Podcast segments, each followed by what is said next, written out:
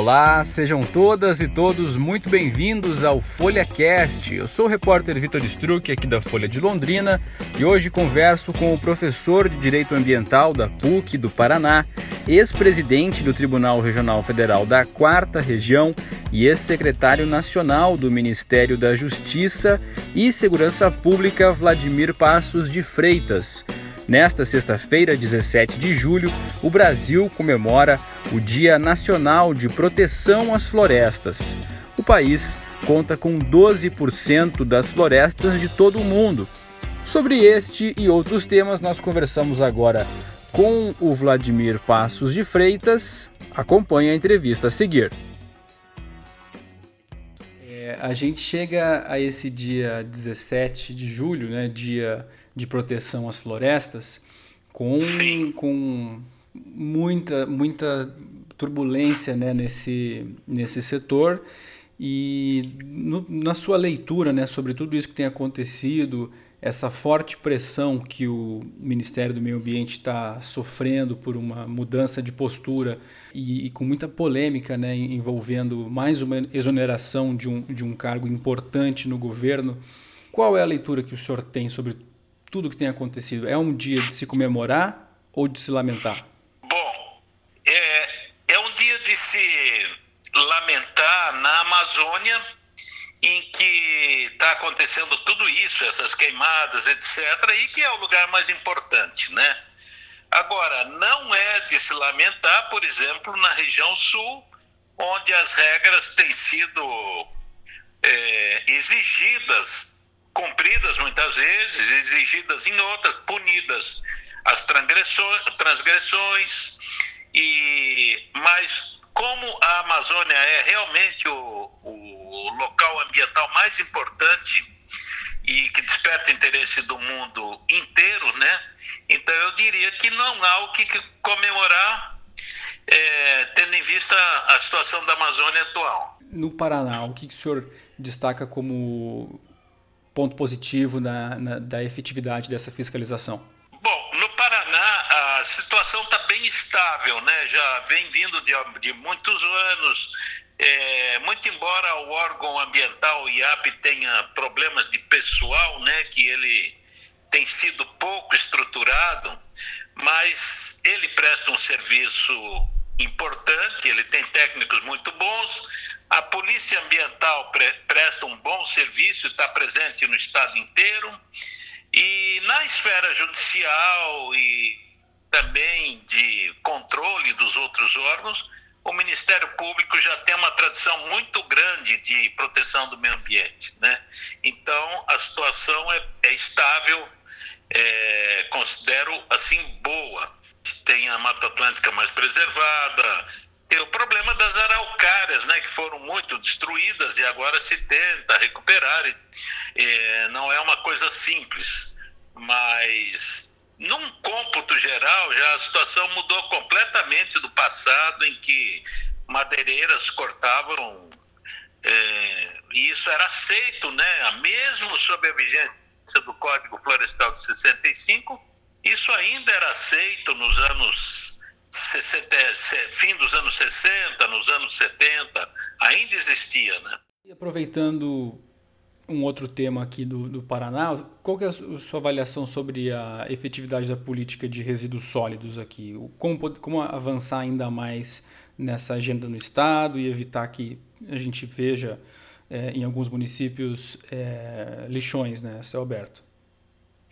É, a, polícia do, a política dos resíduos sólidos, ela passa não só no Paraná, mas no Brasil inteiro, pelo problema dos municípios que se omitem, né? A lei, que já é uma lei antiga, né? Ela obriga os municípios promoverem a criação de aterros sanitários, ou pelo menos se unirem nesse sentido. Mas como é, é, é, se adia essa lei a cada ano, o problema não está sendo resolvido, né? O problema continua latente e agora com a pandemia deu um pouco, um refreou um pouco porque o consumo é menor, mas nem por isso deixa de ser um problema. O problema dos resíduos sólidos eu acho que ainda ainda está pendente, é grave e a evolução ainda está bem longe do ideal. É preciso então que que se implemente a lei, que se obrigue os municípios a fazerem, que se eles não têm recursos, que pelo menos façam em conjunto, em consórcios ou com o apoio do Estado, ou, ou se criem. Ou se crie, não, porque é possível criar, é, se delegue também a iniciativa privada, porque ele, há muitos, muitos locais, como Blumenau, por exemplo, que se explora os ateus sanitários pela iniciativa privada com grande sucesso. Quais são as principais é, boas práticas que, que devem ser incentivadas é, por esse setor no, desse ponto de vista, nessa discussão? A primeira grande iniciativa que eu acho que deveria ter é, não pela iniciativa privada, vou anteceder a pergunta da iniciativa privada, vou uhum. falar assim de lei. Precisaria hum, alterar a lei de educação ambiental. A lei da educação ambiental, que já é uma lei antiga, de 2009, ela prevê que na, em todos os cursos se darão noções de proteção ao meio ambiente. Só que isso diluído em todas as matérias. E, evidentemente, o que todo mundo tem que fazer, ninguém faz, porque aí não é obrigação de ninguém, é uma coisa que ninguém cobra também porque é diluída. Então, o professor de matemática teria que dar da mesma forma que o de geografia. Então, o primeiro passo para que isso deixe de ser um fiasco, como é a educação ambiental, seria que alterar a lei para que se, puder, se pudesse exigir é, a matéria específica de proteção ambiental em todos os níveis. Bom, isso na esfera pública, né? Na esfera privada, a partir das empresas, as empresas hoje elas têm uma conscientização maior. A, a dificuldade é que se a fiscalização não for eficiente, se ela for falha, se ela for é, corrupta, é, nunca haverá um apoio total das empresas, porque as que fizerem corretamente estarão em desvantagem com as que fazem incorretamente. E as que fazem corretamente colocarão no mercado produtos a preços mais baixos.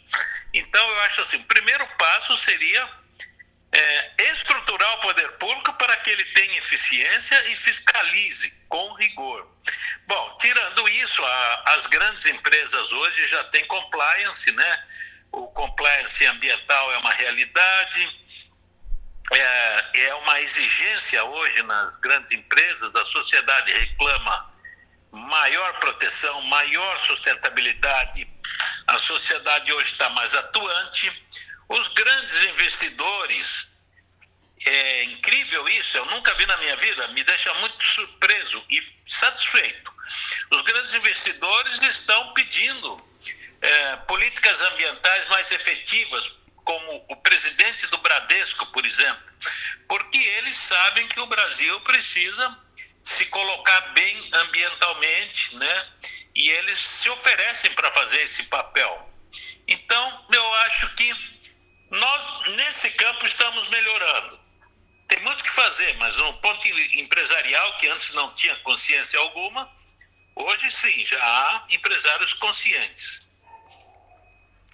Pois é, o senhor comenta esse ponto, né? E inclusive essa situação pode atrapalhar o Brasil na entrada na, na OCDE, por exemplo.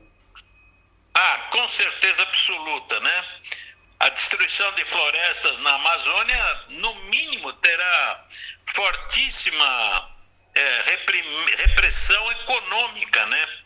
E os empresários já perceberam isso, por isso eles tentam pressionar o governo. E o governo já muda de posição, começa a mudar, né?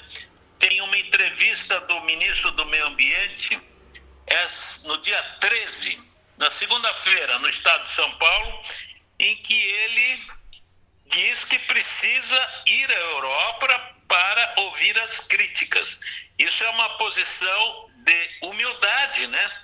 De reconhecimento, de ter que dialogar. Isso não existia. Então, alguma coisa está mudando de forma positiva. Mas precisou chegar nesse ponto, né? Pois é, pois é. é nesse ponto de, de um índice de 25% a mais de desmatamento. De uma certa forma, a, a pandemia do novo coronavírus ajudou a sensibilizar um pouco para ter essa mudança de, de postura, o senhor acredita? Eu acredito, porque ninguém sabe ao certo, né? a ciência não sabe ao certo se, essa, se esses problemas ambientais têm relação direta com o coronavírus. Alguns dizem que sim, outros que não.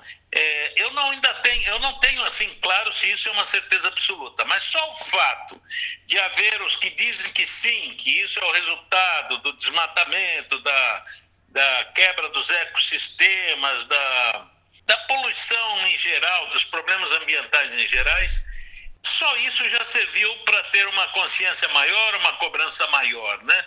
Eu acho que sim, pelo menos isso nós teremos de levar como positivo da existência da coronavírus. Quais são os desafios para se fortalecer também a fiscalização feita pelos municípios? É, a verdade é que a, o IBAMA jamais vai ter condições de fiscalizar muitas coisas, porque o Brasil é é por demais extenso, né? Os órgãos ambientais também têm dificuldades. Há estados que, como a Bahia, é maior do que a Espanha, por exemplo. Então, os municípios realmente são a grande saída. Agora, os municípios têm dois problemas. Um, que eles têm dificuldades econômicas, e o segundo, muito política, né? A política é muito próxima, o cidadão pressiona muito o prefeito, os vereadores, etc. Então, eu creio que é, é preciso, assim, uma, a consciência da cidadania cobrando dos municípios posturas mais severas pode ser uma solução. Alguns municípios já têm até guardas ambientais é, que são efetivas, é bem interessante. Eu encontrei uma em Limeira, no estado de São Paulo, que tinha até fiscalização aérea, era muito efetiva. Mas a maioria se limita a, a ter uma secretaria de meio ambiente mais pro forma, né? Mas a grande saída seria o fortalecimento do município. Os estados podem ajudar nisso. Por exemplo, permitindo que os municípios promovam licenciamento ambiental mas ao mesmo tempo fiscalizando se eles cumprem as exigências mínimas, estándares que o Estado poderia ficar para dar essa ajuda para que eles possam licenciar, né? Ajuda técnica de um lado e cobrança do outro. E a Amazônia é, é tão grande que o controle é difícil, só mesmo por satélite. E, e assim mesmo ainda é muito deficiente, né? Agora tem essa comissão que cuida da, da Amazônia, né? Que é uma situação que se espera muito dela, né? Porque tem a força do vice-presidente e da, das forças do, armadas, porque na Amazônia o exército principalmente faz um papel da máxima relevância. Os brasileiros não sabem, porque não conhecem a Amazônia, mas o exército é que garante é, muitas vezes a segurança, atendimento hospitalar, eles ajudam as cidades, socorro de toda espécie. E então é uma força muito grande, muito maior do que a do Ministério do Meio Ambiente. Até agora não apareceram resultados, né, do Conselho Nacional da Amazônia Legal. Resultados não apareceram. Mas nós temos que ter esperança nisso. E também temos que não ser ingênuos, né? Porque há também é, uma possibilidade concreta de que hajam interesses econômicos também contrários ao Brasil, querendo enfraquecer o Brasil, porque o, o agronegócio brasileiro hoje é muito forte, né? Nós somos o primeiro produtor de soja do mundo. Nós passamos os Estados Unidos agora nessa semana. Então, isso daí também não podemos ser ingênuos, também é possível, é razoável, é de se acreditar também em pressão de países da Europa e os Estados Unidos.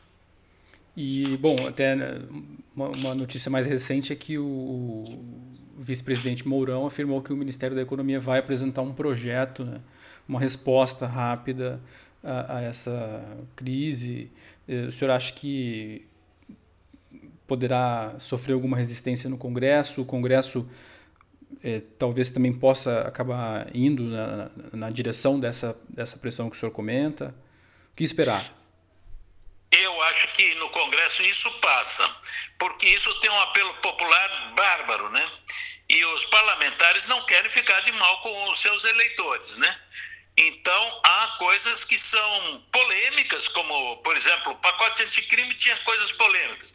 Daí é mais fácil do parlamentar votar contra e dizer, justificar lá de uma maneira X ou Y. Mas a proteção do meio ambiente é, é indefensável hoje. Lutar contra a proteção do meio ambiente é um suicídio político, né? Então, eu acredito, eu não sei o que, que o Ministério da Economia apresentaria, talvez é, benefícios fiscais para quem proteja, tá, que por aí talvez, né? Ótimo, se for isso, bom. Não sei bem o que eles poderiam oferecer, mas o que venha será bom. E os parlamentares não vão querer um suicídio político de lutar contra. Bom, muito obrigado por conversar com a gente, né? O senhor gostaria de deixar alguma consideração final a respeito dessa data, a respeito desse momento que, que tanto o Paraná quanto o Brasil atravessam na questão ambiental? Ah, eu, eu diria assim, para encerrar, que é, o problema ter se agravado é bom porque nós tomamos, tivemos uma conscientização maior e agora partiremos para um novo momento que eu acredito será muito melhor.